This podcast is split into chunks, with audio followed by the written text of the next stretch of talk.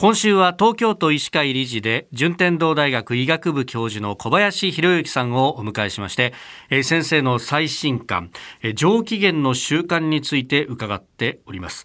以前先生からですね朝の習慣がとっても大切だということを伺いました、まあ、朝30分の散歩をするとか、ストレッチだとかあの自分でトースト焼いて丁寧にコーヒーを入れるとかなんか新しい習慣を作るといいとアドバイスをいただきましたけれども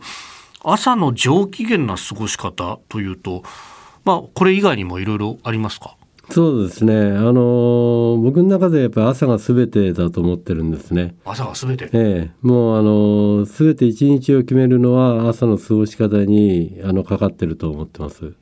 で、まあもちろんそのウォーキングだとかですね、食事だとかっていうのもあるんですけども、はい、やっぱりあの簡単にできることで、やっぱり自分をモチベーションを上げていく。そのためにはですね、まあ自分なりのその鏡を見て例えば。笑顔を作るとかですね、はい、まあ、鏡を見て気合を入れた顔を入れるとか、まあ、そういうことだけでも我々の研究でもですね作り笑顔でも、はい、あのよく自律神経の中でも年齢とともに落ちてくるあの車でいうとアクセルとブレーキのブレーキの方の副交感神経ですね、はい、これが下がってきちゃうんですけども笑顔を作るだけでその副交感神経が上がるんですね。まあ、だからもう本当にあの簡単なことなんで、はい、まあ、家を出かける前に朝起きたら、まあ、とにかく鏡を見ていい映画を作ってから出かけると、それだけで変わってくると思いますね。あ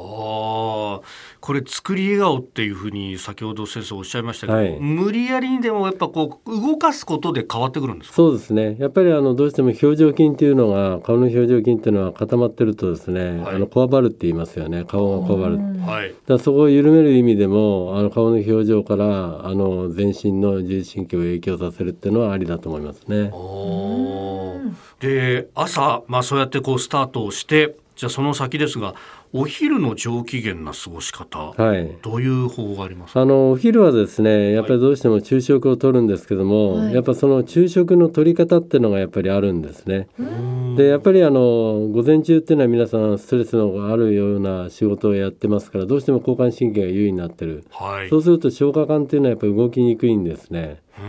でそうなるとやっぱりそう食べたものが吸収されなかったお腹が張ったりですね。食べた後よく眠くなりますよね。ああ、私そあれもそれの影響ですね。だ。からまずはですね、昼食前に水をですね、一杯一気飲みするんですね。一気飲み。でこれ一気飲みっていうのは重要で、はい、ちょろちょろ飲んでるとですね全部水が十二指腸に流れちゃうんであの圧がかからない、一気に飲むと胃の下にですね、腸があってそれを押してくれるんですね、でそれで腸が動くこれ胃結腸反射っていうんですけども、それをやってからあの昼食をとると、はい、先ほど言った消化吸収にもいいし眠くもならないしいい方向へ行きますね。はいでもまあお昼ご飯食べて、まあ、また仕事してるとどうしてもまたお腹が空いてくるってことがが空いちゃう時ありますね。そうですね。で、まあそういう時にですね、やっぱり勧めるのはやっぱりドライフルーツなんですね。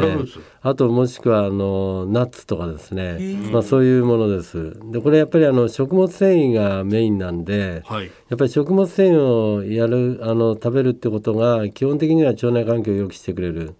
だからまああのもちろん途中で食べるんで満足はするんですけどそれだけじゃなくて腸にも優しいものを食べた方がいいだろうということでよくドライフルーツとかナッツとかですね、まあ、そういうものをお勧めしますね。はい、私チョコレートが好きでよくつまんでしまうんですけどこれはおやつとしてはどうですか？いやあのチョコレートもですね我々かなり勧めてますね。まあ、一つやっぱりあの血糖値をねちょっと上げてあげると元気になるっていうのは一つなんですけどそれとやっぱりもう一つはあのポリフェノールですね。はいあのカカオポリフェノールは抗酸化作用があるんで、まあ、やっぱりどうせおやつを食べるんだったら何が体にいいものってんで腸内環境とか抗酸化力とか、うん、まあ、そういうものを食べるようにするといいんじゃないかなと思いますね。うん